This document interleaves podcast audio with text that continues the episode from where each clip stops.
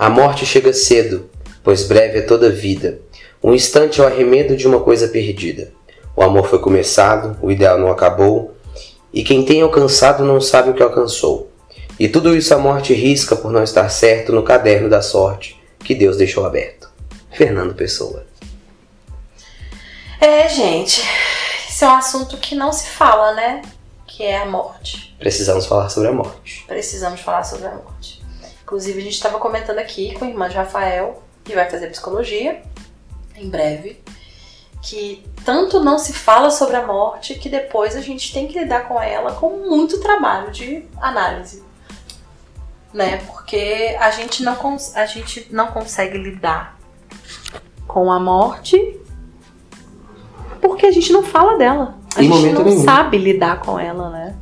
Eu acho que a gente cresce sempre. Eu acho que a nossa sociedade é aquele. Tudo que a gente sempre fala que é a sociedade da felicidade. E a morte tá automaticamente do lado oposto da felicidade. Então a gente não fala sobre ela em momento nenhum, a gente não quer conversar sobre isso, mas é a única certeza que a gente tem na vida. E é a coisa mais.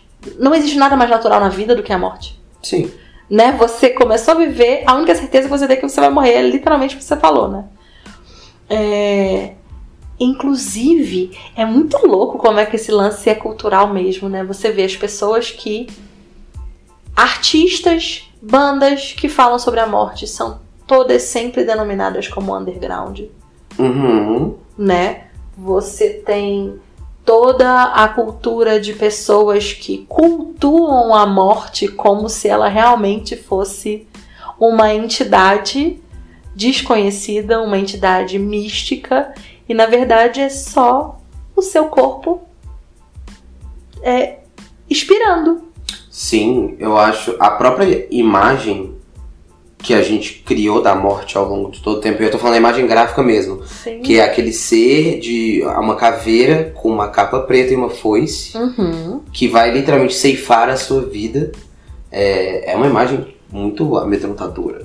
E é um sabe? ser obscuro, é um ser que você tem que ter medo, que você tem que sair correndo, né? É- evitar de qual- a qualquer custo Ah. a morte. Tem um no México e eu acho isso incrível. Você falou das culturas. Eu acho que a gente tem, acho que no Brasil, por ter uma influência cristã muito grande, obviamente respeitando todas as outras religiões do Brasil, é é a linearidade. Uhum. A vida tem começo, meio e fim. Aham. E a gente tem várias culturas que existe, tem um ciclo. É, é, é circular, então você vai reencarnar, você vai voltar. É, eu acho que o. Posso estar falando besteira, posso estar falando besteira, mas eu acredito que o Espiritismo também seja assim, desse, do retorno, porque você tem que evoluir. Então você volta para ir evoluindo, evoluindo, evoluindo até o momento que você não volta mais, que você atingiu a máxima elevação, no caso. E a ideia cristã, que é tipo assim: você nasceu, você tem que viver uma vida segundo os preceitos Pura. X, puras, é, pura, exato. Se você falhar, você vai para um lugar cabuloso. Uhum. Tipo, você vai queimar no inferno para sempre. Uhum. E a imagem do inferno é, é- aterrorizante. A não ser que você peça perdão, né? No Exato. cristianismo tem isso também. É toda a questão do perdão, do desapego, etc. Isso. E eu acho que isso deturpa muito falar sobre a morte. A gente fala sobre a morte com muitas, com muitas alegorias, mas a gente não fala em si, tipo assim, ou vai todo mundo morrer. É porque é uma parada pura gente. Por nós sermos pessoas que a gente dorme acorda e existe uma continuidade no, no nosso dia a dia, pensar no fim e saber, constatar que esse sim, o fim, é a única coisa sobre a qual nós não sabemos o que tem depois. Uhum. E se tem depois, é, você pode ser o maior cientista do mundo. Que você, pelo menos até hoje, não vai descobrir o que, que acontece depois, né? Sim. É, inclusive tem uma série na Netflix chamada The Away. Você já viu? Não vi ainda. Eu sou muito fã, gente. Essa série é muito maravilhosa. E existe um cientista na série, não tô dando spoiler, mas que ele faz experimentos com a morte, saca? É, E ele tem, ele acha, ele tem a convicção de que ele vai conseguir descobrir o que acontece depois, Pra onde a gente vai depois. Uhum. é, ouvindo sons da morte. Sons do cé que o cérebro faz depois da morte. Coisa, uma coisa assim, eu não consigo explicar direito, mas é muito boa a série, sabe? Muito foda. O, o enredo principal não tem nada a ver com isso que eu falei. Esse é só um personagem da Uhum. série. É, Então, a- a- eu entendo que, ao mesmo tempo que a morte é a nossa maior certeza, ela também é a nossa maior dúvida, né? Total. Porque é o maior desconhecido de e, todos. E, e é uma dúvida angustiante dos dois pontos. Se tem alguma coisa depois, é angustiante porque a sua vida vai ser toda regrada com coisas que às vezes você não concorda, Uhum. pensando numa lógica cristã ou Aham. qualquer outra lógica é, que vai te tolher das, é. suas, das suas vontades, vamos botar entre aspas, carnais. Sim. E também é assustador não ter nada. Tipo, É. acabou. Tipo, Real. Perdeu a chance, amigo. exato, é isso, acabou. Acabou. E outra, a gente também tem que parar pra pensar no que, que isso significa pra nossa vida, né? Se nós realmente somos somente animais, somos poeira cósmica. E é, é isso, nós somos parte do planeta e morreu, foi pra Terra e virou adubo, certo? Sim. O que isso diz sobre os nossos problemas diários? Sobre os nossos dramas, as nossas ansiedades? Eu já tô ansioso. É. Nada disso importa se realmente a gente for só poeira cósmica. E a gente está aqui lutando, trabalhando pelo capitalismo para pagar as contas e no final você virou adubo real. Porque na verdade não era pra você estar fazendo nada disso, era pra você estar só, tipo, acordando, comendo, caçando e é, transando e tendo filhos, e é isso. Dançando em volta de uma fogueira. E pronto, acabou. Não sei. Sabe, então realmente pensar na morte, se você for realmente parar pra sentar com a gente, tomar um café e pensar sobre a morte, é um negócio que dá coceira no cérebro. Tá, e ninguém. Exato. O que a gente trouxe exatamente esse. Precisamos falar sobre a morte. Porque eu tive minha primeira experiência com a morte. Aqueles, né? Parece que eu tive uma experiência. Viveu, morreu. de- é, voltei. Não, não é isso. É, no final do ano passado, em outubro, o meu avô, ele faleceu. Só que antes dele falecer, assim, eu nunca tinha tido uma perda muito próxima na minha família, de parentes muito próximos. É, tinha o avô e tal, não sei o que lá, mas o meu avô, eu era muito próximo dele. E um dia meu pai me ligou, não lembro se foi meu pai e minha mãe, e falou: seu avô teve um AVC isquêmico. Não vou entrar nos detalhes médicos, até porque eu não sou médico, mas enfim, o que aconteceu foi: ele ficou com metade do corpo paralisado, Uhum. consciente ainda, com dificuldades, obviamente, ele era um senhor de 80 anos. É, E aí ele foi pro hospital e tal, e aquela toda aquela loucura de vamos fazer o melhor para ele sobreviver, tal, obviamente, né? E aí depois uns três dias ele teve um AVC hemorrágico que pegou 50% do cérebro dele. Nossa. E aí nessa, né, coma direto, não tinha. E aí é aquele momento em que você tem que começar a trabalhar a questão de talvez essa pessoa não volte. Uhum. E aí eu acho que foi muito difícil, obviamente para minha avó que estava com ele, né, há 63 anos. Uau. E e a gente sempre pensa muito em que a gente quer salvar aquela pessoa. Uhum. Se ela ficar numa cama, a gente vai dar tudo que ela precisa, nananã. A partir de que momento aquilo é uma vida quando a gente. Sabe? Se ele É. voltasse, por exemplo, se ele não morresse, É. com 50% de- do cérebro dele inutilizado, ele já tinha 80 anos, Uhum. é, diabetes, sabe? Então, assim, ele ia voltar literalmente uma planta. Não ia ter o que fazer. É. Ele ia ficar ligado a aparelhos pro resto da vida. E aí, nessa semana que a gente ficou esperando notícias e tal, foi o momento de que eu comecei a me trabalhar com a questão de eu não vou ver mais o meu avô como eu vi ele da última vez. Aham. Nas férias, por exemplo, que eu tinha visto ele antes. E aí aquilo foi muito esquisito. Foi muito esquisito porque eu comecei a pensar que meu avô, gente, a minha vida inteira ele tava ali, a gente Eu conversava. nasci, ele tava aí. Exato, é, eu nasci, ele já tava aqui, bicho. Que loucura isso. E aí, é, meu avô, eu lembro, tinha uma, uma coisa que meu avô, meu avô adorava contar história quando eu era criança pra dormir. E tinha umas histórias muito legais, não era tipo histórias convencionais, era tipo do jacaré, do jabuti, da raposa, não sei o que lá, que eram histórias. É, sei lá, da, do- da época dele, ele tinha um livrinho muito massa. Do jacaré, do jabuti. Enfim, que eu não consigo lembrar agora.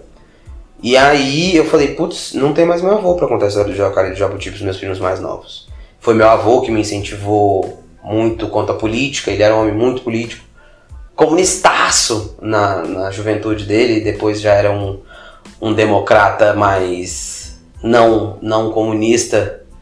E ele virava pra mim e falava assim: É, você é muito jovem, seus ideais estão todos aí, mas acho que. Sabe, eram debates políticos muito bons e aquilo me incentivou muito na faculdade e tal. E de repente, tudo isso acabou.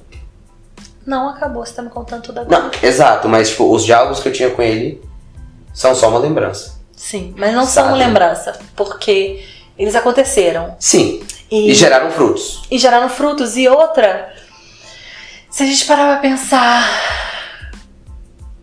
não só.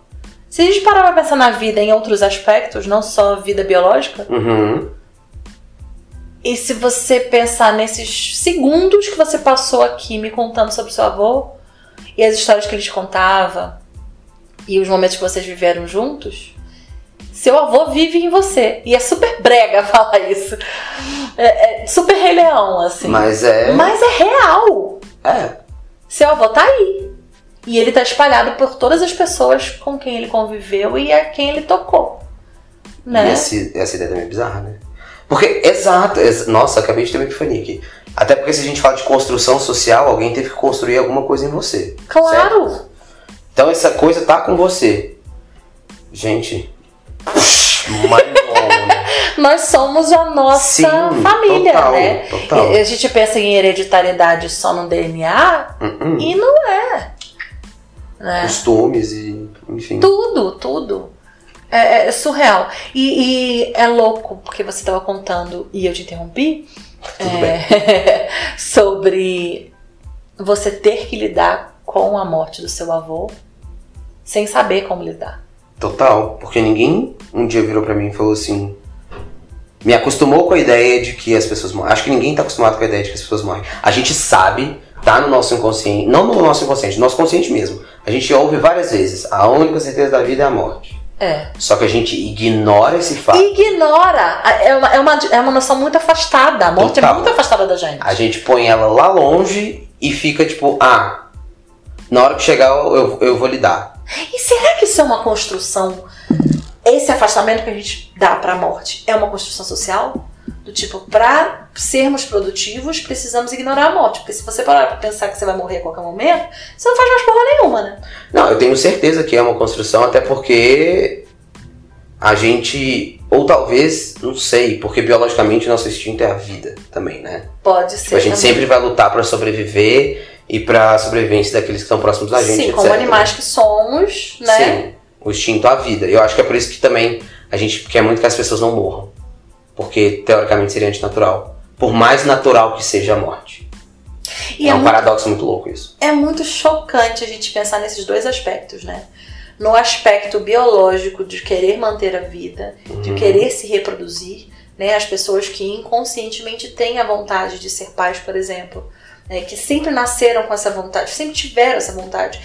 Até que ponto isso é uma construção social e até que ponto é biológico, né? Uhum. É, nós mulheres, por exemplo, existe é, é biológica a libido aumentada no período fértil, por exemplo. Sabe, gente, é tesão real que acontece e eu sempre entro no Clue, que é o aplicativo que eu uso no meu celular para controlar meu ciclo menstrual, e eu vejo, estou ovulando. E é surreal parar pra pensar nisso, né? Sim. Eu não quero ter filho. é, teve uma época na minha vida que eu não tinha pensado sobre isso. E quando eu parei pra pensar, eu decidi que eu não, realmente não quero ter. Mas. me- meu corpo quer. Entende? É, é bizarro. Biologicamente ele fala, hum, Chegou aqui a hora que assim, ó. é, vamos que tem toda. Aí entra de novo a construção social de seu tempo está passando e você tem que ser Porque mãe daqui a logo. pouco secou a fonte Exato. e não tem mais como. É como se a vida parasse de, né? Sim.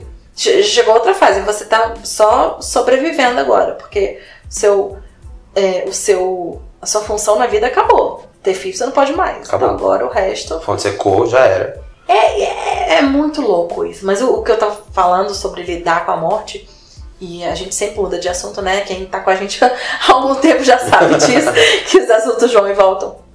É, mas o que eu queria falar, que eu, eu, é um assunto que eu não tenho propriedade nenhuma para falar. Mas como eu já fui criança, eu posso pensar nisso. Uhum. Até que ponto você.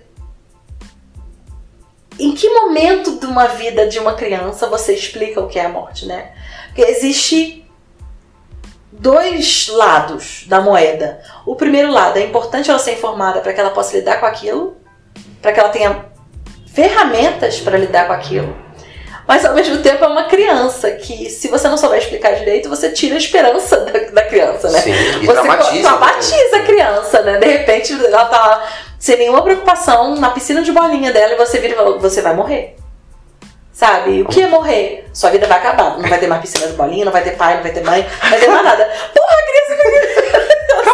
Acabou a vida da criança, literalmente. ali. Literalmente. Ela vira, sei lá, niilista naquele momento, sai um Sartre da piscina de bolinha. Com 5 anos de idade. Imagina a tristeza disso. Você tirou a essência, o brilho no olho da criança. A criança ficou assim. sépia. Ou seja, adultos, psicólogos, psiquiatras, estudantes de neurologia, de, do cérebro, por favor, forneçam-nos um manual de como lidar com a morte, porque já passou da hora disso aí Sim. acontecer, gente. Mas assim, vocês já devem ter feito, gente, mas faz pra ser mainstream, sabe? Pra todo mundo. Bota no YouTube, tutorial, aquele negócio, como é que é? As cinco. As cinco, Cinco fases do. Ah, eu do peguei, luto. gente. Então, lê aí pra gente. É o seguinte, é, a psiquiatra Elizabeth Clubber-Ross, ela identificou cinco fases psíquicas do luto, que é, vamos lá, é a negação, que seria essa defesa psíquica que faz com que o indivíduo negue o problema, que eu acho que é o que a gente mais faz. E a gente faz com a morte todo dia, né? Ela, Sim, não- ela existe, mas ela não existe. A gente negou esse fato, a gente, a gente tá na fase 1, como sociedade ainda quer negar a morte o tempo inteiro. Maravilhoso isso! E também é, é o fato de não querer falar sobre o assunto. Aham. E eu acho que a gente faz isso com várias coisas da nossa vida que representam um fim. Não necessariamente a morte, mas o fim de alguma coisa. Nossa, total! Sabe? Imagina, extrapola isso pra relacionamentos. Exato. Pra- Tá ruim, ambos sabem que tá ruim. Não vamos falar sobre isso. Exato. O elefante rosa com bolinhas amarelas e no três meio da sua trombas, sala de sabe? estar. Dançando Macarena Por favor, alguém faz esse e vídeo? ninguém fala. A gente vai continuar negando isso até o momento que não der mais. E aí já é tarde demais. Aí é só no psicólogo, psiquiatra pra você Gente, a sociedade inteira está no- na fase 1. Sim. A segunda fase é a raiva, que é a revolta com o mundo, tipo, por que, que isso aconteceu comigo, ou por que, que isso está acontecendo, onde foi que eu errei. E eu acho que. Não é justo. Não é justo, por que, que eu tô Eu fazendo não mereço. Aham. E aí você começa a olhar pra trás pra ver teoricamente onde você errou, e eventualmente você nem errou, sabe? Porque, tipo, é a morte. ela acontece. A terceira fase é a barganha, é quando a pessoa começa a, a falar com, consigo mesma, tipo assim, a. Vou ser uma pessoa melhor, eu vou encarar isso aqui, eu vou. Se eu for uma pessoa, eu prometo ser uma pessoa melhor se você me trouxer essa pessoa de volta. Tipo isso. Sabe? Tipo, eu prometo, no caso do seu avô, eu prometo que eu não vou mais comer carne. Se o meu avô Sair do coma, sei lá. É. A- a- por exemplo, a- na minha opinião, a quaresma é uma grande bar- barganha. Sim, São 40 Sim. dias de você se privar de alguma coisa em troca de outra na Páscoa, entendeu? extremamente cristão também, né? O conceito Total, de, total. de penitência. É. A quarta fase é a depressão, que já é a, a saída, né? Você meio que se deu conta, mas você já tá ali naquele sentimento profundo de tristeza. Você se afasta, que é uma fase muito perigosa, É. porque ela pode durar para sempre. E eu também tava lendo com essa psiquiatra que quanto mais a gente nega o luto, beleza, eu posso parecer que eu tô ótimo aqui agora, mas vai ter uma hora que ele vai vir, tipo assim, Com força total. muito forte. E normalmente ele vem numa depressão cabulosa. Aquela que você não sai da cama. Gente, por isso que é tão importante lidar com isso, né? Pelo amor de Deus. Sim, e fazer terapia. Todo mundo tem que fazer terapia. Gente, pelo terapia tinha que de ser no colégio. Já falei isso aqui, eu acho que em todos os episódios. terapia e yoga. Conhecimento mental, autoconhecimento e conhecimento do seu corpo. Sim. Tinha que ter no colégio. Pessoas que estão ouvindo. Até parece. Futuros pedagogos. Não, Façam futuro- alguma coisa. futuros ministros da educação. Ih, amiga. Are we going there? Nossa, a gente tem um ministro da deseducação, né, inclusive. Mas enfim. E a última fase é a aceitação. Ele. A pessoa já não tem mais o desespero com o que aconteceu. Ela consegue ver a realidade, enfrentar a realidade encarar aquilo ali de uma forma saudável que eu, eu acho que eu passei por todos os estágios, do 1 ao 5, é, muito rápido. Quando meu pai ligou, meu, meu avô é de São Paulo, meu pai tava lá. Até porque a gente não foi com a família inteira, porque não dá pra ficar na UTI 20 pessoas lá dentro. Não, né? nem pode. E aí meu pai falou assim, não adianta vocês virem agora, porque vocês vão ficar só do lado de fora e vai ser é aquele, aquela angústia constante, porque você sabe que na hora que a notícia vier não é uma notícia boa. E eu já tava me trabalhando mentalmente para aquilo. E aí meu pai ligou, ó, seu avô faleceu, não aguentou, tipo assim, desligou, o corpo dele parou. Beleza. Nesse momento, a ficha não cai, porque você não tá vendo. Você não, você não vê a pessoa, você não, não, não esteve naquele ambiente de, de, de perda ali. A primeira coisa que você pensa é, você tá enganado. Ele É, não, não, né? tipo, não, gente, que, como assim? Daqui a pouco ele volta de novo. E a mensagem não cai. Não cai, não cai. E aí, beleza. Aí a gente. Ah, inclusive eu descobri que as companhias aéreas. Eu não vou fazer propaganda, não vou falar qual foi. Mas, enfim. Uma companhia aérea, ela tem o viagem de emergência, quando você perde alguém, etc. E ela te dá, tipo, 98% de desconto na passagem. Nossa. Então a gente conseguiu pegar o primeiro voo de BH pra São Paulo, que era, sei lá, 6 horas da manhã. E o. O, enterro, o velório o enterro do meu avô seriam na cidade onde ele cresceu, no interior de São Paulo. A gente pegou o voo, foi pra São Paulo, chegou lá, encontrei com os meus familiares que estavam indo pro velório também, primos, tias, etc. Entrei no carro, fomos. Durante o caminho eu dormi. Tipo, a gente conversou sobre meu avô e eu não tava entendendo. Não era nem que eu negava, que tipo assim, eu tava num estado de dormência, tipo, Não tá caiu a ficha real. Não caiu. Não aconteceu. É negação pura, né? Não é, aconteceu. tipo, não aconteceu, gente. E aí, beleza. Aí eu lembro no momento que eu cheguei. Pera, a fase 2, que é a da raiva, eu acho que fiquei mais tipo. Por que, que eu não podia estar com ele nesse momento? Por que, que ninguém me, me levou e tal? E aí a 3 da barganha, tipo, começar a querer lidar com isso era. Ou talvez eu, eu tenha pulado a barganha muito rápido porque eu não tinha pelo que fazer porque ele já tinha morrido, né? Mas aí a depressão foi. Cheguei no local do velório e eu já tinha falado, eu não quero ver. Eu quero lembrar do meu avô do jeito que ele era. Beleza. Eu falei isso pro meu pai, meu pai virou e falou assim: Eu não concordo porque eu acho que você tem que encarar a realidade. Pra cair a ficha. Tipo, negando de novo. Aí eu falei, ai bicho, ver meu avô no caixão, tipo assim, não quero. E aí eu tava do lado de fora, porque é aqueles. É um espaço que tem umas salas, né? Cada sala, nesse caso, só tinha o velório do meu avô acontecendo. Ele veio, minha avó veio e ela tava, ela tava bem, ela não, não tinha chorado ainda, acho que ela, ela lidou muito bem com todo esse processo. Ela veio, me abraçou e tal. E ela falou, você quer ver seu avô? Eu falei, não, ela falou, vem ver seu avô. Aí eu falei, ah, vó, não quero ver. Ela falou assim, você precisa ver. E ela usou a palavra precisa. Aí eu falei, será que eu. Aí eu falei assim, tá, vamos. Eu entrei eu lembro, é impactante aquela cena, porque é uma pessoa que você cresce e vê a sua vida inteira dentro do caixão. E é, é mórbido, gente, é mórbido. É tipo um corpo. Tá ali, cercado de flores, todo arrumado, tem aquela maquiagem que eu acho medonha. As pessoas em volta e tal.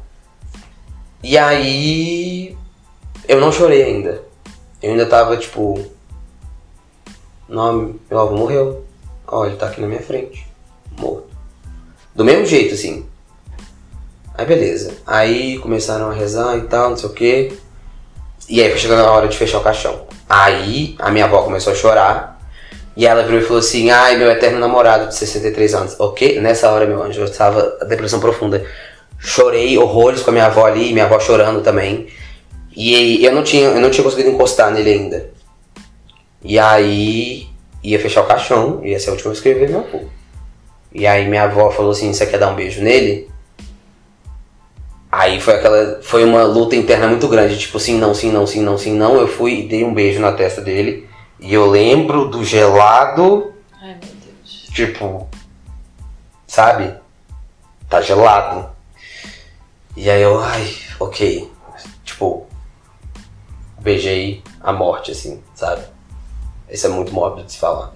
Mas é, é a realidade que você tem que encarar, eu acho. Fechamos o caixão, eu, meu pai, meu tio, tios, etc. Carregamos o caixão. E pra mim a parte mais mórbida de todas essas, não foi nem dar um beijo no meu avô que tinha falecido, foi colocar no túmulo e fechar. Meu Deus, é desesperador, porque tipo assim, gente, vou largar meu avô nesse nesse buraco aqui. Tipo, e aí? Ele vai ficar, tipo, sabe? A ideia de ele vai levantar e sair daí, como é que ele vai sair daí? Só que ele não vai. E aí, mas eu agradeço muito a meu pai e minha avó que falaram vai, minha mãe também. Vê, encara a realidade, porque essa é a verdade, tipo assim. É, gente, é o que todo Mas eu acho fala. que é, é individual também, porque eu acho que tem gente que não, não- talvez não aguente ver. Não sei. É, é o que todo mundo fala. O velório, ele foi criado por dois motivos, né? O motivo principal é que na época, né, antes da medicina moderna, não existiam aparelhos é, sensíveis de medição de batimento cardíaco e tudo mais. Então acontecia com frequência da pessoa não estar morta, e sim é, viva ou em coma, ou viva ou com batimentos cardíacos muito baixos, pressão muito baixa, e a pessoa ter, ser tida como morta e estar viva. Então o velório era um tempo que se dava para a pessoa, para o caso dela levantar. Tanto que existia um sininho, que se Sim. botava no caixão, porque muitos, muitas pessoas não. Não era com tanta frequência assim, mas acontecia da pessoa acordada no caixão, viva. E aí se botava um sininho que ia para fora da terra, e a pessoa puxava o sininho, e o coveiro ia tirar a pessoa de dentro do caixão. Imagina que desespero. É, então, o ve- o velório nasceu da, para dar oportunidade para aquela pessoa que não tá morta Vai, minha filha. Se Né? for pra voltar, é agora. volta agora. E eu acho que a- a- ele continua existindo mesmo depois da medicina moderna para os entes queridos que ainda estão vivos. Sim, Porque o velório não é pra pessoa que morreu, é pra você. sim. É pra você aceitar aquilo ali que tá acontecendo, né? É, tanto que o- os judeus têm o Shiva, né? Uhum. Chama Shiva mesmo? Em português eu não sei. Ai, não, não lembro. É, em inglês é Sitting Shiva, né? Que você fica sete dias. Ah, sim. Aham. É, é, parece que você tem que ficar Eu com a um mesma judeu. roupa. É, Não pode encostar no corpo, inclusive. é, tem, tem um- uma, um ritual Uhum. que é para as pessoas que estão vivas entenderem aquilo ali que aconteceu. Sim. Sabe? A, a preocupação com a comida, porque normalmente a pessoa que é mais próxima de quem morreu. é, normalmente não, é uma das reações possíveis, você não se cuidar. Uhum. Então aquelas pessoas estão ali para você, para cuidar de você. Sim. É, E aí várias coisas no, no- que você tá me contando me despertaram atenção. Por exemplo, eu não tinha chorado ainda. Uhum. Minha avó não tinha chorado ainda. Como se fosse uma obrigação você chorar também. né? Sim. É uma expectativa social que a pessoa fique muito triste a ponto de chorar. Na morte da minha avó, eu não sei se eu não tinha entendido o jeito, ou enfim, não era tão próxima dela porque a gente se mudou muito. Eu amava muito a minha avó, mas eu não chorei. E eu não chorei até hoje pela morte de nenhuma das minhas avós. Porque não chorei. Será que, E é o- tá tudo bem? será que é o jeito que eu lido com a morte? Pode ser. Será que é o jeito que eu não lido com a morte? Não sei, cara, não sei explicar. Mas eu não chorei. Eu chorei baldes, rios da chilique na morte da minha cachorra. Explica isso? Não sei. Talvez é porque eu tinha muito mais proximidade com a minha cachorra do que com as minhas avós. Deve ser? Não sei. É, é, eu posso ser maluca? Pode ter, posso ter vários, vários problemas é, é, no meu cérebro? Posso, mas é. A minha prima, eu lembro direitinho que ela tava chorando muito. Minha prima tem a mesma idade que eu. Ela tava chorando muito no enterro da minha avó. E aí ela falou assim: Você não amava a vovó porque você não está chorando. E eu me senti muito culpada. Muito culpada. Eu, criança, muito culpada por eu não estar chorando. Gente. E eu não tive vontade de chorar em nenhum momento, sabe?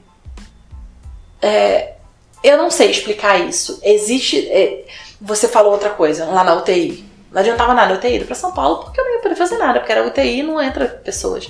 A gente tem essa coisa de querer parecer e quando eu digo parecer, é mostrar para o outro parecer de que você está sendo útil. Aham. Sabe? Aham. E se você. Se as pessoas não estiverem ali te vendo ser útil naquela hora, você se sente mal. Nossa, você não veio nem pra ficar esperando no hospital. É. Gente, mas eu... Você não veio nem pra trazer comida pro seu pai, você não veio. Sabe? Você tem. Existe uma obrigação de ser útil, mas.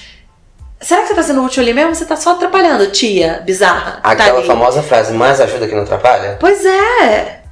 Tipo assim, eu acho que a É gente. mu- a, gente, a gente fala tão pouco sobre a morte que a gente não sabe lidar com ela nem antes dela acontecer. E nem com quem fica. Exatamente. Você não sabe o que dizer. Sabe? Sim. É, você não sabe como reagir. Você não sabe se você pode rir no enterro. Você não sabe se você pode conversar no enterro. Sabe? Você não sabe se você tem que ir pra estar com seu amigo, com seu parente. Ou se você não tem que ir porque você não sabe lidar com isso. Velho, vamos falar sobre a morte. Porque Sim.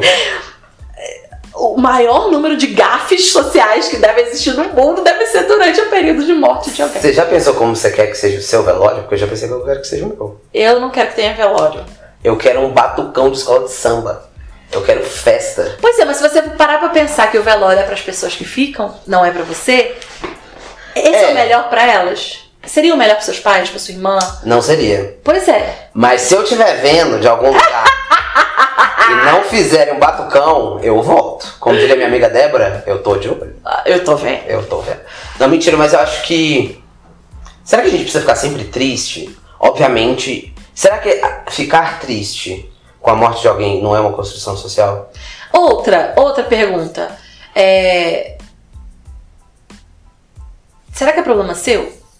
Você que morreu? Como assim, problema meu? Tipo assim, a gente tá falando de planejar velório, de pensar como é que você quer, né? Uhum. Que, que seja e tudo mais.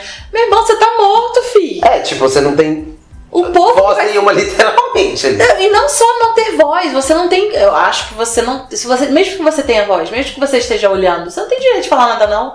Quem É. tá sentindo saudade de você é que tem que saber o que, que quer. No fim das contas, sabe? É, eu acho que a gente cria essa ideia de que a gente tem que fazer o que o morto quer, sabe? Tipo, o que o morto ficaria feliz com aquilo. Mas sei lá, é. é- Eu acho que obviamente tem eu, eu falo zoando do que eu quero batucão, até porque, bicho, imagina. Pensando num ciclo natural da vida, tipo, talvez eu. Bom, eu espero que eu morra antes que a minha irmã. Seguindo o ciclo natural. Eu morro, Sim. depois. Nasci antes, morri antes. Exato. Ela, eu boto muita fé, quando eu morrer, ela vai ficar muito triste, não vai querer um samba enredo no meu velório. É, eu acho que é até meio é, ofensivo pra ela. Sim, tipo. e será que. Mas, é, eu E me- será que isso ajuda a superar? as cinco fases, sabe? É. Será, será que ela não precisa de ver você morto no caixão? Ou será que ela não precisa de um ritual pra ela? Por exemplo, pra mim, é, eu- o que eu planejei, Aham. que não é pra mim, né? Pra quem vai ficar, é de me plantar. Tipo, me cremar e plantar uma com uma semente de, de alguma árvore, entendeu? Aham. Pra aquilo ser um ritual para as pessoas que são mais próximas de mim, sem passar pela fase de me ver como um cadáver. Um corpo, né? Isso. Mas ter aquele ritual de eu tô ali, você tá me enterrando, saca? Sim. É... Enfim. Eu lembro quando eu tava. Quando eu fui pra Índia, eu cheguei. Obviamente não fui até o local, porque não pode, além de ser um local sagrado, onde eles queimam as pessoas, não é qualquer um que pode ir. Aham. Mas eu tava numa parte do. perto do Ganges. Eu acho que era o Ganges. Era um dos rios sagrados, mas acho que era o Ganges mesmo, que é o mais sagrado no caso. E tinha uma, uma área de cremação mais distante. Eu tava vendo a dinâmica. E obviamente algumas pessoas estavam tristes, mas também existia uma celebração de. da roda de Sansara, de voltar à vida e da, da reencarnação e etc. Foi muito interessante ficar reparando essa ideia da morte dos outros, sabe? E como que é cultural a maneira que Sim. você enxerga, né? Sim. Você tava falando do México, do Dia dos Mortos, por exemplo. Dia dos Mortos, ou então eles cultuarem La Santa Muerte, Pois que é. foi condenada pela Igreja Católica, por exemplo. Pois é, eu acho isso muito interessante. É, o o Dia dos Mortos, por exemplo, você ter aquela oportunidade de do, do véu entre os mundos dos vivos e dos mortos estar mais fino e de você ter a oportunidade de fazer com que os mortos te escutem, sabe? É como se eles realmente estivessem vivendo em outro lugar. Eu espero que eles me escutem, mas que eu não escute eles, pra ficar assustado. Assim, eu não sei lidar muito bem ainda. Como vocês podem ver no episódio passado. Mas é isso, cara. Eu, eu acho essas diferenças culturais de lidar com a morte muito louca, mas mesmo assim, todas elas, em todas elas existe esse estigma, né, do desconhecido. Sim. E, independente da sua religião ou ausência dela, é, ou ausência de crença, enfim, ou ciência. Que são duas ideias assustadoras, tanto na crença quanto na Isso. não crença. O fim é assustador, Sim. né? E então a nossa sugestão hoje é essa, gente. Vamos falar sobre isso, porque o bicho pega na hora que acontece. Pra quem fica, não é legal. Não é. E eu acho que a gente. é, por não falar, a gente cria vários problemas sociais sobre isso. E aí fica todo mundo.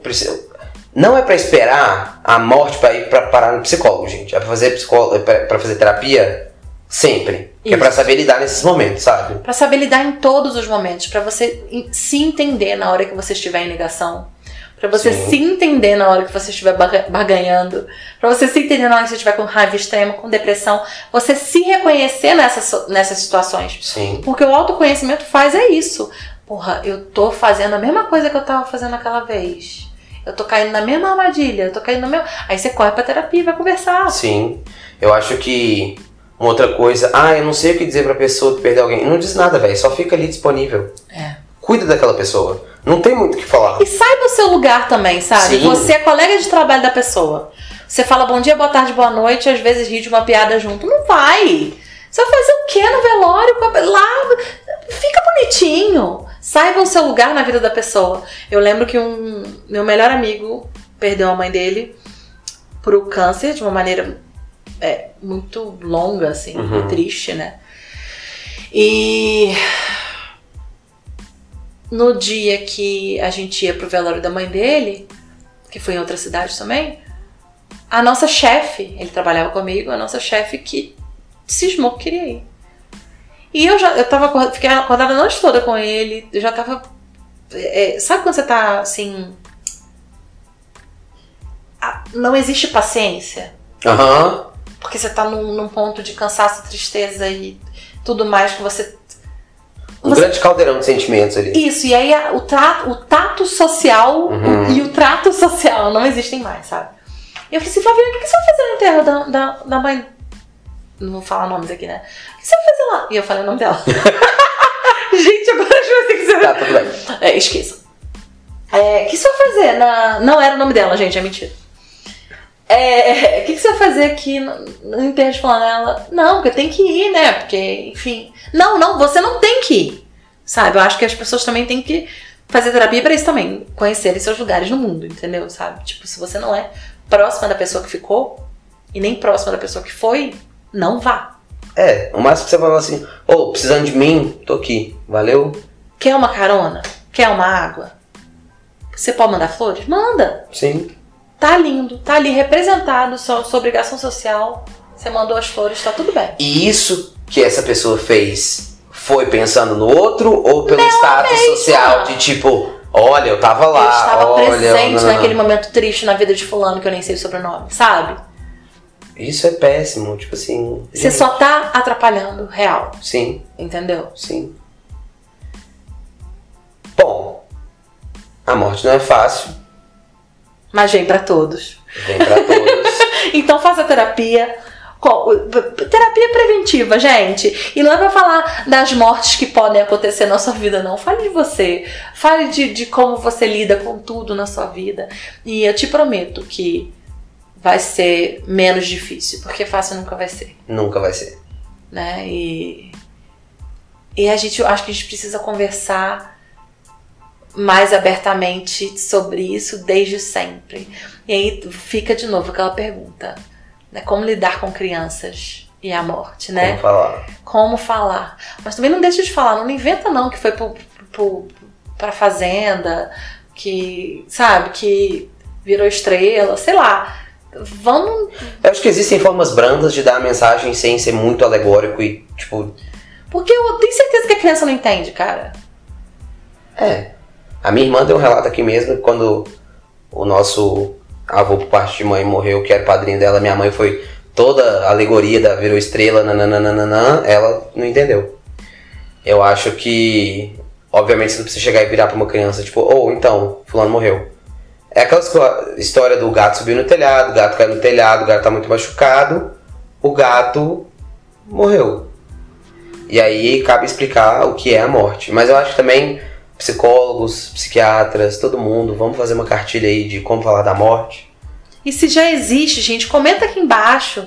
Sabe, se existe uma pessoa que tem. Comenta aqui embaixo onde, Ana Paula, seu podcast.